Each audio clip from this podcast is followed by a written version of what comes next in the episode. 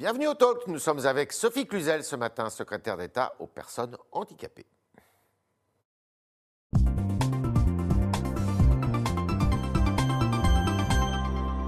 Bonjour Sophie Cluzel. Bonjour. Alors on va parler des personnes handicapées, puisqu'en plus hier il y a eu un comité interministériel euh, sur le handicap précisément. Euh, mais vous avez fait parler de vous pas mal de temps, euh, il y a quelques semaines. C'était à l'occasion des élections régionales en PACA. Vous êtes remise de vos émotions? Bah, Bien sûr. Et en plus, assez satisfaite du résultat. D'accord. On nous prévoyait, alors, on nous prévoyait vraiment un Vous Front deviez, National très vous très deviez fort. être candidate à la tête d'une liste, et puis finalement le Premier ministre a annoncé que vous alliez fusionner avec euh, Mhm. le président qui a été réélu d'ailleurs, Monsieur Renaud Muselier. Ça a fait tout un pataquès euh, avec la droite, et finalement vous vous êtes retiré Mhm. personnellement. Euh, mais Renaud Muselier a quand même gagné. Je me suis retirée parce que c'était une demande de ne pas avoir de ministre ni de parlementaire. Oui, Et je me suis appliqué euh, ce que l'on demande à tout le monde, c'est-à-dire le dépassement politique. oui, Et donc je n'ai pas voulu justement être un frein à cette union, à cette alliance qui a porté ses fruits. oui. Hein, Aujourd'hui, euh, nous avons une région qui est largement plébiscitée autour de Renaud Muselier, avec une belle équipe, avec des représentants de la majorité présidentielle. Et j'en- Néanmoins. Et j'en suis assez fière, puisque sur les 104 conseillers régionaux France entière majorité présidentielle, 18 sont en région Provence-Alpes-Côte d'Azur. Et ça, la droite le savait? La droite le savait, la droite le savait, euh, la droite le savait lors de l'alliance, bien sûr, puisque les, les personnes que j'ai portées justement à travers ma liste ont été reprises. Pourquoi avoir fait des roulements de tambour quand vous vous êtes fusionné là avec euh, Jean Castex Il a fait. Finalement, il n'avait pas besoin de le dire. Il suffisait de se réunir euh, après le deuxième premier tour. Alors euh, non, on a préféré faire une alliance avant, avant le premier tour, pour clarifier les choses et avoir cette, cette alliance justement d'une majorité présidentielle, d'une majorité sortante, unie, unie pour porter un projet pour la région. Et ça a fonctionné. Encore une fois, nous avons vraiment euh, permis que le Front National euh, s'écroule dans cette région et que les électeurs choisissent vraiment une équipe qui travaille pour la région. Alors, le président de la République a annoncé qu'il n'allait pas changer de Premier ministre à l'issue de ces élections, l'élection locale, alors que euh, le Premier ministre, par définition, conduit une politique nationale. Néanmoins, il y aura peut-être un remaniement avec des ajustements techniques. euh, il y aura un remaniement ministériel? Écoutez, euh, bien malin qui peut le dire. hein. Seul, On le dit vous- président, seul le Vous président êtes le secrétaire d'État, que vous aimeriez être ministre délégué? Alors, c'est pas que j'aimerais, hein, c'est que euh, il a été dit, en effet, il y a des fuites. Je remercie vraiment tous les gens qui sont préoccupés de mon devenir. Moi, en tout cas, je suis préoccupée, et, et justement, nous l'avons prouvé hier, Ouais. Par cette interministérialité que je porte depuis le début du quinquennat, Ouais. en étant à- justement auprès du Premier ministre. C'est comme ça qu'on a changé la donne totalement. hein. Ça changerait quoi, vous, si vous étiez ministre délégué? Bah, je continuerai évidemment euh, toutes mes missions euh, qui sont extrêmement, je veux dire, transformatrices pour la société, avec une équipe peut-être plus, plus importante, mais pour, pour Il l'instant. en est question ou pas? Pour- Mais non, mais euh, pas du tout. Ah Donc bon? euh, aujourd'hui, il n'y a pas. Enfin, en tout cas, en, en termes de remaniement, euh, je veux dire, c'est le président de la République qui décidera. Donc Toujours à fond derrière euh, Emmanuel Macron? Évidemment. pour la présidentielle? Bien sûr, je m'engage totalement aux côtés du président de la République. Euh, C'est un, un homme qui a une vraie vision euh, transformatrice de la société et qui porte sur deux piliers qui sont capitales, en tout cas sur mon domaine, c'est l'émancipation et le pouvoir d'agir des personnes. Est-ce qu'il doit s'exprimer là dans les prochains jours? Eh ben, il va, soi-disant, s'exprimer. Soi-disant, doit- vous savez, vous savez Bah, pas. Non, je veux dire. Le 14 juillet, avant le 14 juillet, vous savez pas? Euh, écoutez, euh, je pense que la presse euh, a fait état d'une parole avant le 14 juillet. Euh, Pour l'instant, nous n'avons pas plus d'informations. Et la réforme des retraites, il faut la faire? Vous êtes concerné Bien sûr. Pas vous sommes- personnellement, Non, non. mais euh, Pas- pas votre portefeuille ministériel. Euh, bien sûr que nous sommes concernés. Nous avons des, des vrais sujets qu'on a portés hein, pendant, pendant les concertations sur l'amélioration de la prise en compte justement euh, des personnes en situation de handicap à l'accès à une retraite. Avec quand on élève justement des enfants en situation de handicap, ça donne des trimestres Mmh. supplémentaires. Donc c'est très important. Maintenant, est-ce qu'on doit la faire ou pas la faire? Le président est en train de consulter hein, justement les organisations. Question. Et vous pensez qu'il va y répondre là, euh, dans les jours prochains? Écoutez, euh, s'il s'exprime, il répondra oui, non, euh, puisqu'il a toujours, il a toujours affronté justement euh, Ouais. euh, les, les choses. Il a fait son tour de France aussi hein, pour prendre l'avis des personnes, des citoyens, des élus. Donc voilà, il est en train de- de- de- de- d'affiner avec les concertations aujourd'hui et je pense que très prochainement, nous, nous y verrons plus clair. Alors, cinquième comité interministériel euh, du handicap euh, qui a réuni une dizaine de ministres hein, sous l'égide du. Premier ministre, euh, Jean Castex. Il a été question de beaucoup de choses, c'est pour ça qu'il y a autant de ministres, parce que finalement, le handicap, effectivement, ça, ça concerne et ça regroupe, euh, ça recoupe énormément de fonctions ministérielles. Euh, moi, j'aimerais vous entendre sur deux ou trois choses. D'abord, euh, l'allocation adulte handicapé. Alors, on en est où? Vous vous êtes heurté à toutes les oppositions de France et de Navarre, d'ailleurs, qui disaient il faut déconjugaliser la AAH. Euh, en gros, cette allocation, il ne faut pas qu'elle soit dépendante du conjoint. Alors en France, toutes nos allocations, salaire du conjoint. toutes nos allocations, elles sont conditions de ressources. Ouais. C'est l'essence même de la construction de notre politique de solidarité. Solidarité nationale, solidarité familiale. Depuis toujours, ça a été comme ça. Ça ne vous a pas échappé qu'il y a eu en effet euh, toutes les oppositions qui étaient ensemble. Je tiens Ouais. à rappeler quand même qu'au Sénat, il y a deux ans, toute la droite du Sénat s'est opposée fermement, la main sur le cœur, en disant ne détruisons pas notre système fiscal, social, la façon dont nous construisons justement les, les allocations basées sur les conditions de ressources. Je pense que ça, là, il y a eu une récupération politicienne de la part de ces oppositions. En revanche, j'ai bien entendu les personnes handicapées parce que c'est une de leurs revendications. Donc, qu'est-ce que j'ai souhaité faire? J'ai souhaité corriger une certaine injustice parce que le plafond, justement, des ressources du conjoint était trop basse. Et j'ai proposé une réforme qui est applicable immédiatement. Et je me suis engagée dans la- à la porter dans le PLF, donc Ouais. applicable dès le 1er janvier.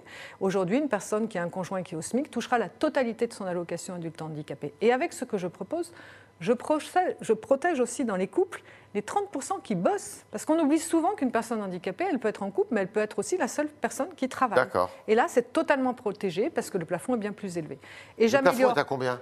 Eh ben, le SMIC pour les personnes en couple dont la, dont- dont la personne ne travaille pas et plus de 3 000 euros pour la personne qui travaille et qui, justement, qui apporte, grâce à son travail, euh, elle on protège son allocation. 120 000 couples qui vont bénéficier de, plus de 100 euros. Et permettez-moi de Donc c'est rappeler réglé aussi... l'histoire? Ben, ça passera dans le PLF. Je ne sais pas si ça sera réglé. Euh, après, par les oppositions, s'ils veulent s'en réemparer. Mais permettez-moi quand même de rappeler que c'est 2 milliards d'investissements sur l'allocation adulte handicapé pour 1,2 million. Le président l'avait annoncé dans sa campagne, nous l'avons mise en place. 900 euros par mois pour plus d'un million deux de personnes, un investissement de 2 milliards sur le quinquennat, Donc pour un budget d'État réenforcé. Les associations de défense des handicapés sont satisfaites? Alors écoutez, je pense qu'elles sont, et c'est normal, hein, je suis issue de ce milieu associatif, elles sont dans leur rôle militantisme de, de- de demander toujours plus. Et bien je leur dis, oui, nous ouvrons des nouveaux droits. D'accord. Droit à la parentalité, droit à l'habitat euh, justement inclusif. Nous avons ouvert de nouveaux droits et nous travaillons avec les départements. Je vous rappelle que je suis en co-responsabilité avec les départements sur Oui. les politiques de solidarité pour améliorer justement la prestation de compensation du handicap qui là vient compenser une situation individuelle. Donc on a beaucoup de leviers pour améliorer et les ressources et la considération auprès des de personnes handicapées. Sur le fond de l'emploi, pareil. Je tiens à dire que l'emploi, le chômage des personnes handicapées a baissé. Ouais. Il a vraiment baissé. De combien à combien il, est- Écoutez, il représentait 8,6 de l'ensemble des personnes handicapées. Aujourd'hui, il est à 7,5. Il est Hein plus bas que la moyenne nationale euh, hors handicap. Non, il est encore plus haut, hein, puisque le taux de, de chômage est à 8,6, mais il a baissé de façon euh, singulière au milieu des demandeurs d'emploi. Mais surtout, ce qui est très intéressant, c'est qu'on a mis un plan de relance inclusif avec une aide à l'emploi pour les, pour les employeurs de 4 000 euros. Aujourd'hui, on est à déjà plus de 15 000 contrats signés, 66% en CDI et 30 pour les plus de 50 ans, parce qu'il n'y Ouais. a pas de limite d'âge. Donc on voit bien que c'est un, un levier incitatif, on le proroge jusqu'au 31 décembre. La vaccination des personnes handicapées, est-ce qu'elle euh, euh, connaît les mêmes, euh, je dirais, les mêmes hoquets que pour la population générale ou comment ça se passe? Bah, ça se passe euh, que la majorité des personnes handicapées sont vaccinées, en tout cas dans les établissements médico-sociaux, hein, Ouais. pour adultes handicapés. On va travailler sur les enfants handicapés, puisque ça s'ouvre maintenant aux 12-18 Ouais. ans pour la rentrée. Les personnes qui sont seules chez elles, on va vers. On a créé des équipes mobiles pour aller vraiment euh, jusque là où les personnes sont très isolées, ça c'est important. Et puis, eh bien, il faut aussi qu'on encourage les soignants à se vacciner. Alors justement, est-ce que vous êtes pour la, la- la vaccination obligatoire des soignants? Alors aujourd'hui, dans les établissements médico-sociaux, c'est un peu comme dans les EHPAD, on a 50 à 60 de personnel. Non, c'est pas assez. C'est pas assez parce que ça empêche justement les allers-retours, la liberté de vie euh, en dehors de son établissement, retour en week-end, revenir, etc. C'est très important. Donc moi, je fais un appel solennel aux soignants. Allez vous faire vacciner massivement? Il en va vraiment de cette liberté. Il ne faut pas la rendre de- obligatoire, cette vaccination? Alors on y pense, on y travaille, hein, puisque vous savez qu'il y a un projet de loi qui, Ouais. qui va être déposé. Euh, le- Il sera déposé quand? Ben là, très prochainement. D'ailleurs, je crois que les, euh, tous- tous les partis devaient rendre au Premier Ils sont ministre, d'accord devaient rendre au Premier ministre aujourd'hui. Leur euh, avis, Voilà, ouais. leur avis. Donc on, on va voir, on va en discuter. Euh, Je pense qu'à l'Assemblée nationale, ça va être, euh, dans des questions au gouvernement, ça va être soulevé. Et puis, je pense que ça va déboucher. Nous, ce que l'on veut, c'est d'abord accélérer cette vaccination. Je tiens quand même à redire à tout, à tout, tout le monde, c'est que maintenant, vous pouvez vous faire vacciner où que vous soyez sur votre lieu de vacances pour la deuxième injection très importante, ou la première. hein. Alors, on a parlé de l'élection présidentielle, vous êtes à fond derrière Emmanuel Macron. Est-ce que le danger pour lui ne peut pas venir de la droite? On parle beaucoup de Marine Le Pen comme adversaire principal, mais il y a aussi la droite qui est en train de s'organiser ou de se désorganiser, ça dépend ce qu'on- comment on voit les choses, mais en tous les cas, qui dans les sondages bah, peut représenter euh, effectivement une, une menace pour euh, le président de la République. Je ne pense pas que c'est une question de menace. Il va falloir d'abord qu'ils arrivent à s'organiser, comme vous le dites très justement. C'est pas gagné. Hein. C'est pas Ouais. gagné. Aujourd'hui, on voit bien qu'il y a, il y a des, il y a des égaux euh, partout au sein de la droite, donc on verra bien s'ils arrivent à se mettre d'accord. Oui. Ma- Emmanuel Macron, c'est pas le candidat de la droite? Emmanuel Macron, je crois que euh, justement, c'est le candidat d'une France beaucoup plus large que celle des partis traditionnels droite-gauche. On l'a bien vu, hein, on l'a bien vu en 2016-2017, ce qu'il est arrivé justement à, mobiliser des Françaises et des Français sur un projet, sur une vision. Aujourd'hui, euh, on a un bilan, certes, euh, il a été un peu freiné bien sûr par la crise des Gilets jaunes, la crise Ouais. sanitaire. Je pense qu'on a une très belle relance qui va venir. Il faut qu'on croise les doigts justement pour que cette crise sanitaire ne nous vienne pas nous rebousculer, hein, d'où l'appel à la vaccination, et un plan de relance extrêmement puissant euh, qui se déploie, qui porte ses fruits. On voit bien hein, partout, les chiffres sont quand même très très intéressants et, et positifs. Donc euh, je pense que nous allons pouvoir avoir un redémarrage. Maintenant, on commencera Vous la êtes rentrée. confiante pour la réélection s'il se présente? Bien sûr, archi confiante. Archi confiante. On est avec euh, Sophie Cluzel ce matin, secrétaire d'État aux personnes âgées, Ah aux non, personnes handicapées. Pardon, pardon, pardon, pardon, pardon. Et on continue avec euh, Sacha Beckerman et vos questions, chers internautes.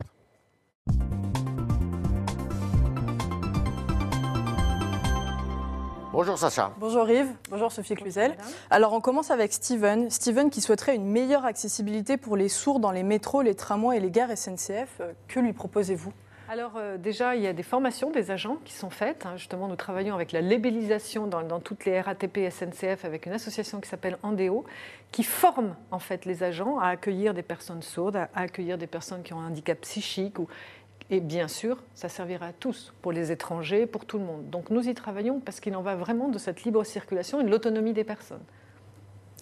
Euh, on, on continue avec Jimmy sur Twitter qui vous demande à quand une revalorisation des accompagnants d'élèves en situation de handicap, les AESH Alors d'abord lui dire que euh, les AESH sont un vrai sujet euh, important, très important pour la réussite de la scolarisation des enfants handicapés. À peu près la moitié d'enfants ont besoin d'AESH. Plus aucun AESH qui est en contrat aidé. Ils sont Ouais. tous en contrat éducation nationale. hein. Nous sommes à près de 120 000 maintenant AESH au sein de l'éducation nationale. C'est 35% de plus qu'en 2017. Plus aucun contrat aidé.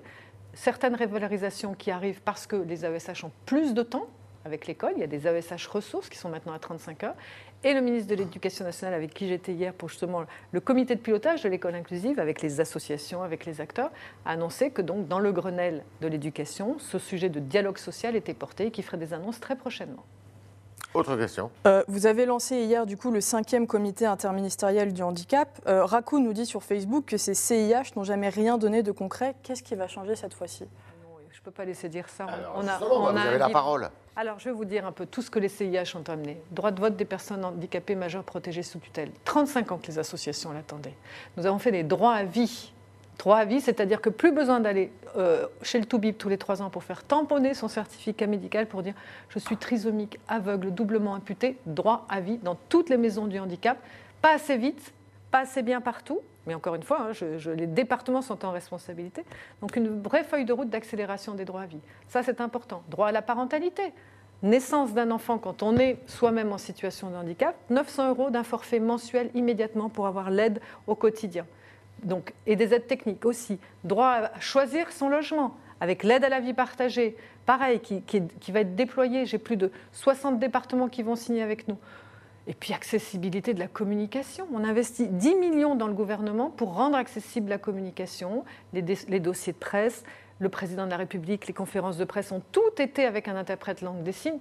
Et puis on aura une grande campagne à la rentrée sur la sensibilisation du handicap. Donc je ne peux pas laisser dire que les CIH se suivent et, n'amènent rien. Non. Mais surtout, je voudrais dire que ce n'est pas Sophie Cluzel qui est en charge que du handicap. C'est l'ensemble du gouvernement.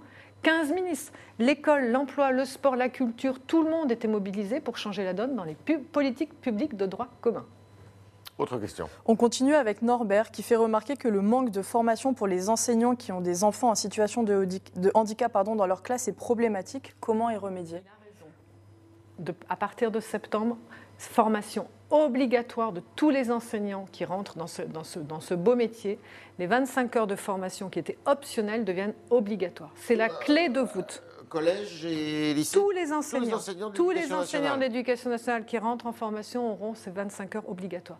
Mais il y a aussi la formation continue. Et puis il y a aussi CAP, l'école inclusive. C'est une plateforme numérique où on trouve toutes les adaptations. Donc les enseignants peuvent aussi se former, s'auto-former avec cette, forme, avec, cette, avec cette plateforme numérique qui donne toutes les adaptations selon les troubles. Mais il a raison, c'est un enseignement majeur, il faut absolument former les enseignants. Dernière question. Alors, Bibou sur Twitter fait remarquer que des enfants en situation de handicap attendent toujours que leurs enseignants aidants portent des masques inclusifs. Euh, que lui répondez-vous? Alors les masques inclusifs, ils ont été. Alors, quoi, un masque bah, je l'avais tout à l'heure, mais c'est un on masque voit votre bouche. Où on peut continuer à lire sur les lèvres. Il a été inventé par une personne sourde on l'a généralisé, on l'a tout de suite euh, travaillé sur, sur la norme hein, pour qu'il soit soit un outil de protection et un outil de communication. L'éducation nationale en a commandé deux fois 300 000 pour justement servir les, les, enseignants qui ont des personnes sourdes et les maternelles. On en a commandé 500 000 dans les crèches, mais ils ont été déjà distribués. S'il en manque, il suffit tout simplement localement de faire état à son inspecteur et on en recommande, il n'y a pas de problème. Ça marche euh, nécessairement si on en fait la oui, oui, oui, bien sûr. Il y a des stocks. Maintenant, ça y est, la production est là. Il faut juste voilà, faire, faire signaler ces manquements et, ils pourront être de nouveau livrés. Sophie Cluzel, merci beaucoup. Merci. Merci d'être passée dans les studios du Figaro. Merci d'avoir répondu aux questions des internautes posées ce matin par Sacha Beckerman. Merci Sacha. Et puis évidemment, à demain, si vous le voulez bien.